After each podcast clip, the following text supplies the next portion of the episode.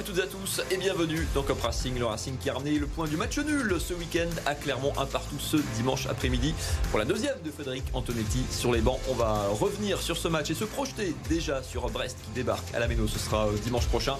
Avec nous sur ce plateau ce lundi soir, Fabrice Bonnet. Salut Fabrice. Rédacteur en chef de ces hors-série de Zut, hein, consacré au Racing. Je vous présente le dernier numéro depuis fin d'année, hein, quand même, qu'on le trouve. Orin, Barin, dans toutes les bonnes papeteries, comme on dit, à l'ancienne. Eric Hans, de l'autre côté du plateau. Salut Eric. Bonsoir Mathieu. Toujours en forme. Toujours en forme. Avec le polo qui va bien. Oui. Et la mention foot golf en dessous. La mention foot golf. On y tient. Oui. Et en même temps, on reste proche du Racing. On Voilà. soutient. Les deux, euh, les deux couleurs. Au programme de cette première moitié de Cop Racing, on s'interrogera évidemment sur euh, ce point du nul ramené bon point, mauvais point, ramené par le Racing euh, de l'Auvergne. C'était donc ce dimanche après-midi. Et puis on s'étalera un petit peu aussi sur la prime à l'efficacité pour les Strasbourgeois. Est-ce qu'il faut faire du sale, entre guillemets, et d'abord ah, ramener des points et prioriser le résultat avant le jeu? Voilà pour le programme de la première partie de ce Cop Racing.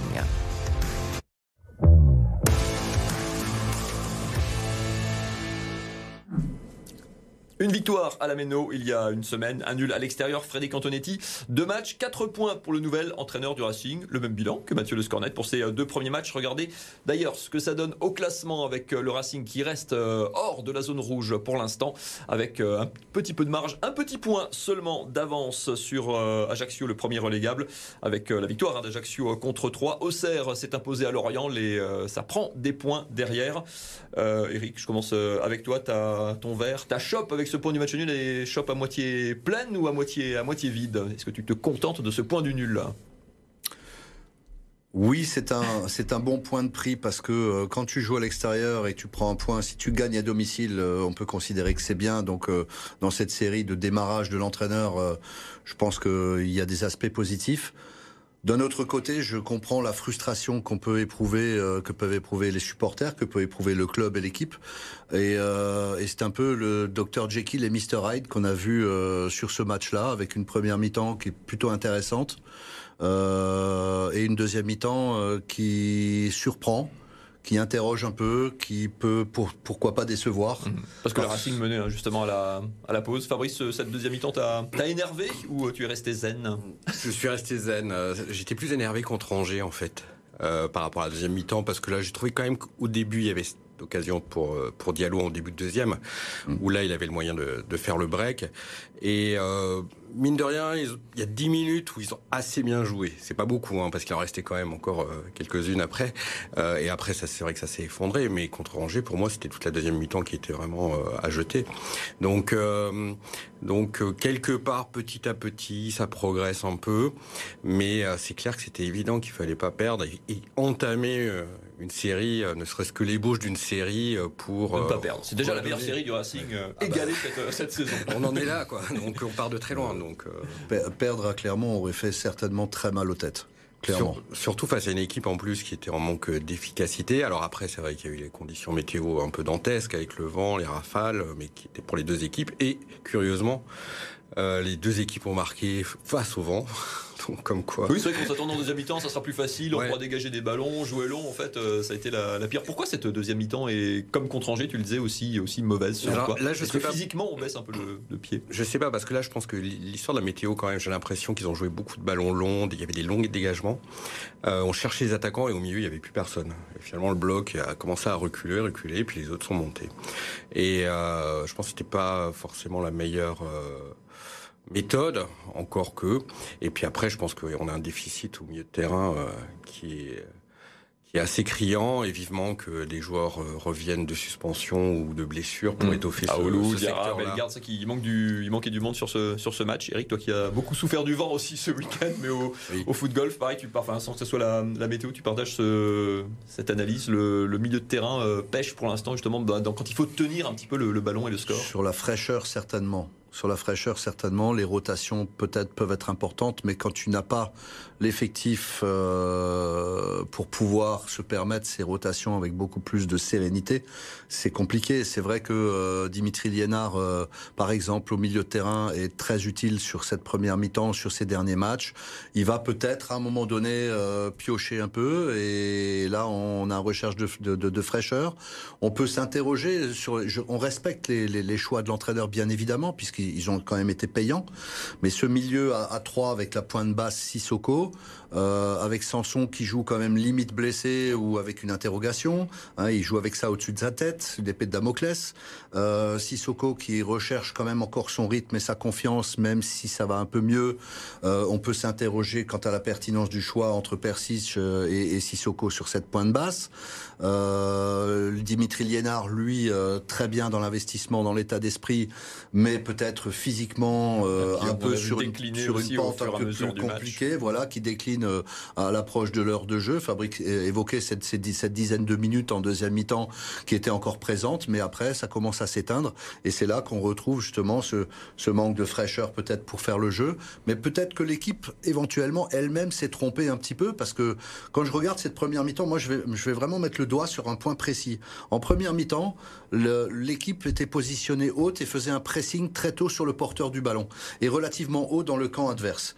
Quand tu fais ça contre le vent et que tu as la chance euh, de mener au score, tu te dis qu'en deuxième mi-temps, euh, psychologiquement, tu vas faire un pressing encore plus fort parce que quand tu as le vent favorable, et puis le vent était quand même très puissant, c'était mmh. même des conditions assez dantesques. Hein, on aurait cru que le Mistral euh, s'était euh, exporté à Clermont. Mais le pressing est plus facile à faire, les ballons profondeur et de jouer la verticalité plus rapidement quand on a le vent favorable, c'est quand même favorisant. Donc euh, est-ce que euh, faire des, lancer des balles longues quand il y a du vent, je pense pas que ce soit le meilleur choix. Clairement, à tenter de le faire quelques fois en première mi-temps avec difficulté. Euh, là, le jeu au sol serait privilégié, mais un jeu peut-être plus vertical. Mais surtout, ce que je regrette moi, où je suis resté un peu frustré, peut-être à l'instar de beaucoup de monde, c'est euh, ce, ce fameux pressing, ce positionnement haut de presser tôt le porteur comme ils l'ont fait en première mi-temps alors qu'ils ont le vent favorable, ne le font pas, et c'est une équipe sur le reculoir et qui finit même par subir, euh, où euh, on aurait pu craquer sans l'intervention quand même euh, décisive ah, de, de Cels. Hein. Qui, qui, nous fait du bien. On a, tu as senti aussi la patte euh, Antonetti qui disait qu'il faut, il fallait redonner de la confiance à cette équipe quand on voit le, le manque de, de, maîtrise en, deuxième mi-temps. Est-ce que, est-ce qu'on voit une patte pour l'instant, Antonetti, tout simplement, Fabrice, sur, bah, la, sur la confiance ou sur d'autres aspects du jeu? Bah oui, quand même. Il a quand même replacé certains joueurs, enfin, ou déplacé euh, devrais-je dire, euh, on a parlé de Dimitri, Dimitri Liénard, hein, qui est plus le, le vrai faux piston euh, côté mmh. gauche, euh, qui est dans l'entrejeu. Euh, il y a vraiment une pointe basse avec Sissoko, Sanson qui est sur le côté côté droit, et puis il y a les, les, deux pistons. Bon, qui me laisse un peu sur ma faim, euh, euh, j'avoue, avec Sobol et, et, Gilbert à droite. Donc c'est un peu plus clair. Et puis il a aligné la même compo d'équipe que oui, parce que, le match quasiment précédent. la même compo. Est-ce qu'il avait le même Est-ce qu'il avait vraiment le choix? Euh, d'innover. Oui. Euh... Le choix est relativement restreint euh, pour l'instant. Le coach, il, il n'a pas, il n'a pas le choix du roi. Hein. Il n'a pas, il n'y a pas beaucoup de possibilités. Mais dans ça, je rejoins Fabrice, c'est qu'il a, il a quand même positionné des joueurs mmh. sur leur côté naturel. Liénard légèrement gauche, mais au milieu de terrain, il y a peut-être un apport plus intéressant que complètement sur le côté, sauf plus haut. Hein. C'est quand même un ancien attaquant. Hein. Souvenons-nous-en, qui était plutôt un ailier gauche, et je pense qu'il peut encore le faire. Peut-être pas sur la durée d'un match. Sanson qui joue plus côté droit alors qu'on l'a vu peut-être côté gauche plus auparavant quand il est arrivé. Donc euh, oui, c'est c'est totalement c'est totalement intéressant. Maintenant, euh, euh, je crois qu'Antonetti je crois pas qu'il leur ait demandé de ne pas faire le pressing, parce que connaissant un petit peu et un suivi de carrière d'Antonetti, il prône le jeu, il, euh, il, prône la solidité, la discipline, mais il prône le jeu. Et, euh, mais aujourd'hui, effectivement, les côtés, est-ce qu'on les a sollicités les... suffisamment? Ouais, On en parlera d'ailleurs un petit peu euh, tout à l'heure, notamment de ce qu'on attend de, de, plus de certains, de certains joueurs. Ouais. Il y en a un qui crève la, la baraque, en tout cas c'est Habib Diallo. Regardez les stats de l'attaquant buteur ce dimanche du côté de l'Auvergne. Habib Diallo qui a marqué son 13e but de la saison pour le Racing. 13 buts, il a surtout marqué les 5 derniers buts du Racing, 7 buts en 2023. C'est en faisant cette infographie, je me suis dit, il les a tous marqués en première mi-temps. C'est anecdotique, Fabrice, ou quand on est à 7 buts quand même euh, en, bah, plus marqué, c'est un peu comme la forme du Racing, hein, tu disais toujours euh, plus bah oui, percutant, plus à l'aise en première période. Oui, je pense qu'on pourrait, nous, euh, spectateurs, demander un tarif, un demi-tarif pour juste une mi-temps, euh, par exemple. Je sais pas, ça serait... Euh... Remboursé si tu pars à la pause. Là, ça, On en parlera à Marc Keller. Il y, y, aurait moins de bouchons après en sortant du stade aussi. Enfin, là, je sais pas, ce genre de choses. Le trafic serait plus fluide, mais on peut l'imaginer ainsi, ouais. Mais euh, c'est peut-être un hasard, mais après, c'est vrai que la constante aussi du, du Racing, c'est de ne pas réussir à faire des matchs pleins. Quoi. Et les joueurs le reconnaissent, ils n'arrivent pas à jouer 90 minutes ou... Euh, Et euh, s'il joue déjà 80 minutes, c'est énorme, 70 minutes. Mais moi, j'ai pas le grand souvenir d'un match euh, entier. Euh, faut se souvenir en début de saison, il y a eu de belles réactions par moment euh, contre Marseille. j'avais de matchs pleins, de matchs références. Euh, mais il fallait attendre que tu sois mené. euh, mais jamais de match plein, 90 minutes, euh, abouti, euh, comme c'était le cas la saison dernière. Donc euh, c'est vrai que euh, ça joue un peu à mi-temps. Fabrice, tu parles de réaction et, et c'est vrai parce qu'on a l'équipe a été beaucoup plus souvent euh, en réaction qu'en anticipation ou en proaction. Et ce qui est positif quand un attaquant marque en première mi-temps, ça veut dire que peut-être tu es en proaction et, et plus en réaction puisqu'on mène au score. Angers, tu mènes au score. qui était peu arrivé au Racing en début de saison. Ça, voilà. c'est juste. Ça, c'est un vrai changement. Clairement, tu mènes au score. Et ça, je trouve que c'est une note positive. C'est un petit, euh, virage qui est en train de se prendre, dont il faut profiter. Parce que la confiance des attaquants, c'est quelque chose de, fragile. Hein, ce sont des Ferrari, ce sont des, euh, des, moteurs assez pointus et sensibles. Mais quand ça marche, euh, il faut en profiter. Et Diallo, il a profité de cet espace peut-être libéré par, Ajorc, et où il, se sent important dans l'effectif, au même titre qu'un Kevin Gamero, qui lui est très important, même si actuellement il marque pas encore, mais il est très important dans les déplacements pour On le voit libérer. plus dans le jeu, paradoxalement. dans le jeu, Abid voilà. Diallo marque beaucoup, mais effectivement, ça. il est souvent moins présent dans le, dans le jeu. C'est ça. Je vous coupe parce que c'est déjà l'heure de la pause, courte pause dans Cop Racing. On revient dans quelques instants. On parlera euh, bah, notamment de l'efficacité des Strasbourgeois, de ceux dont on attend plus, individuellement, collectivement aussi. Et puis euh, de la suite euh, qui arrive très vite. Brest, un autre concurrent direct pour le maintien. Ce sera euh, ce dimanche 15h à la Méno. Voilà pour euh, le programme de la deuxième partie de cette émission. À tout de suite. De retour en direct, toujours sur Cop Racing, on revient sur ce match du Racing et le point ramené par les Strasbourgeois de Clermont avec. euh, on a- on a- on l'a évoqué dans la première partie de cette émission, euh, des joueurs dont on attend un petit peu plus. Tu parlais, Eric, des latéraux, Gilbert d'un côté, euh, Sobol d'ailleurs de l'autre, qu'on voit par éclair un petit peu faire des choses séduisantes parfois. Ça fait partie vraiment des, deux postes, en tout cas des deux joueurs dont on attend une, une montée en puissance qui permettront collectivement au Racing d'avancer. Avec le système de jeu qui est utilisé euh, aujourd'hui à Strasbourg, forcément le jeu dans les couloirs a une importance qui est, euh, qui est forte. Et euh, si je reviens deux secondes sur le match d'Angers, premier but qui vient côté gauche de Sobol, hein, deuxième but qui vient côté droit de Gilbert. Donc l'animation sur les couloirs. Il faut le temps d'un jingle absolument, parce que si on n'a pas le jingle, on ne peut pas continuer.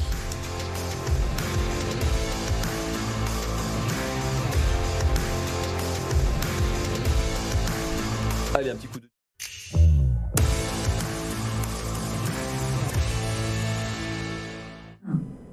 La régie est parfois faite comme ça, mais c'est pas grave. Je vous ai coupé dans votre élan. Fabrice, euh, pareil, les- dans les chantiers de Frédéric Antonetti, dans, cette, euh, dans les matchs qui viennent, il y a de l'urgence de toute façon parce qu'il faut prendre des points, a fortiori sur les matchs à domicile euh, qui arrivent, et on va en parler dans, dans un instant. Mais comme dit, quand on parlait de, de la confiance à remettre, et il y a des joueurs à, amener encore un petit peu plus loin en termes de, qualité individuelle, notamment les recrues du mercato. Oui, bah, c'est normal. Après Sobol, c'est un nouveau championnat qu'il découvre, des nouveaux coéquipiers. On est un peu, on peut être un peu déçu euh, vis-à-vis de Frédéric Gilbert parce qu'il connaît la maison et je pense qu'il y avait beaucoup d'attentes euh, à ce poste-là. D'autant que c'est euh, peut-être un poste qui est maudit hein, cette saison au Racing parce qu'on a vu passer des, des, des arrières, arrières droits, des pistons droits même. Euh, Il y en a un qui est déjà parti, euh, Pierre Gabriel. Euh, et puis l'autre, euh, Colin Dagba, qui répond pas du tout aux attentes. Enfin.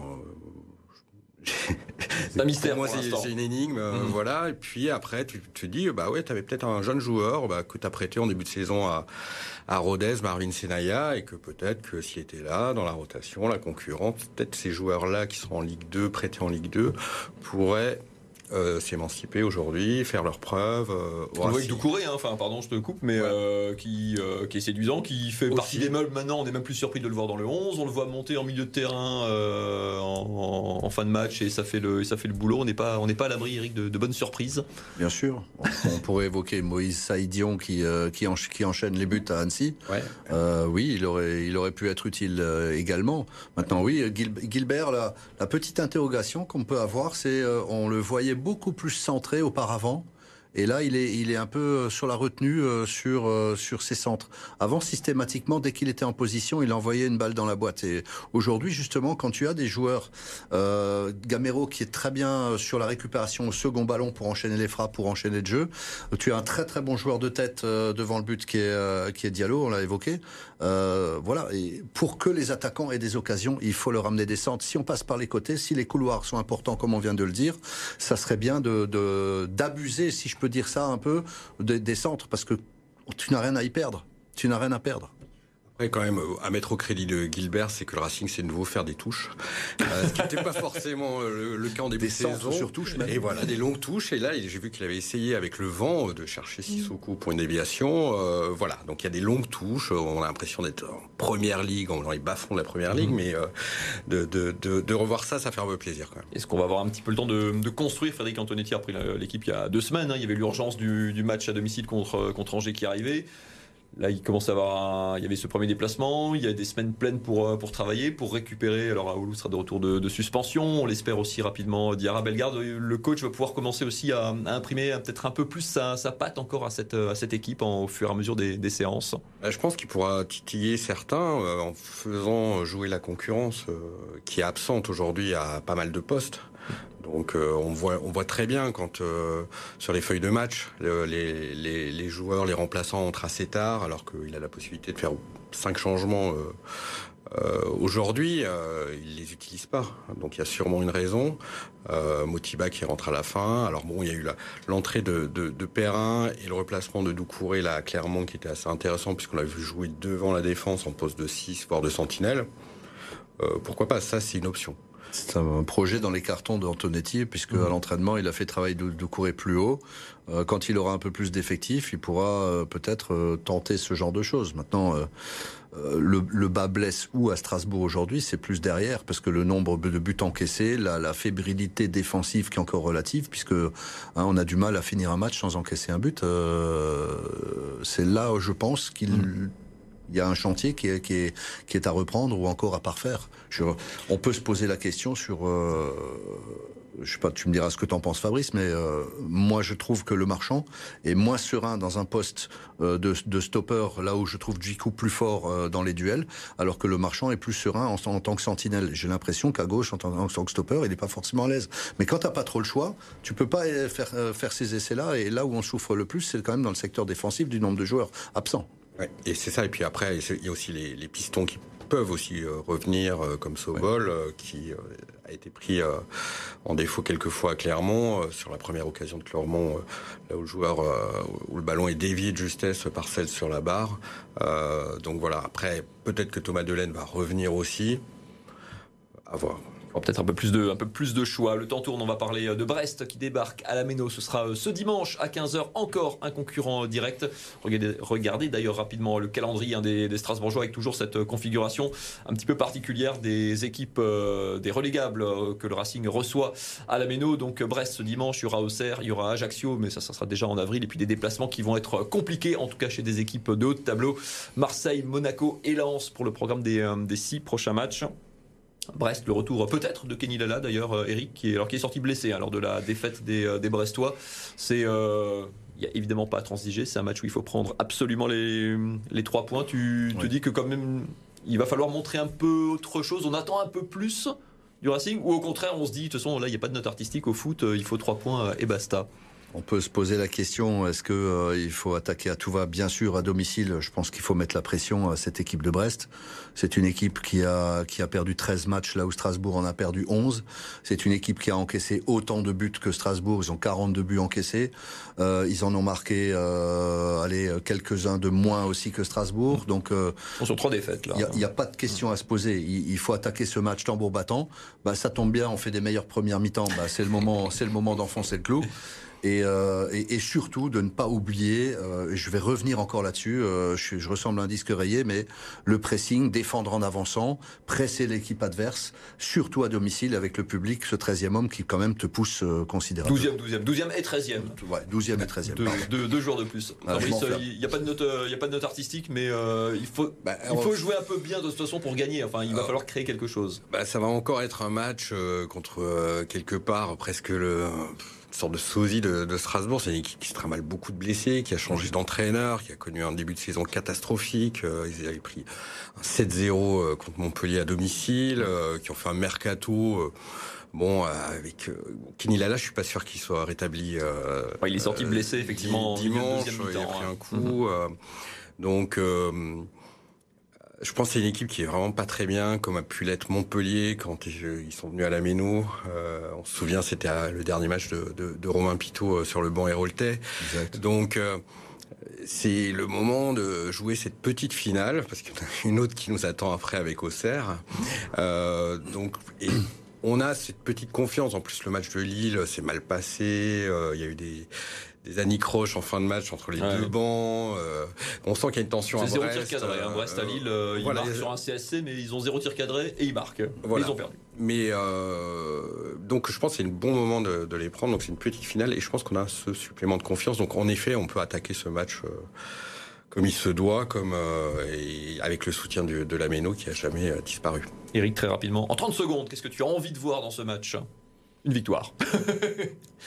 des attitudes, des attitudes euh, conquérantes, qu'on aille de l'avant, bien sûr, il n'y a qu'une discipline euh, tactique euh, et, une vigilance défensive, mais défendre, défendre en avançant, attaquer ce match tambour battant, et surtout quand tu, si tu as la chance d'ouvrir le score, ne pas s'arrêter de jouer et de se contenter de ce but d'écart qui ne suffit pas, on l'a vu à Clermont.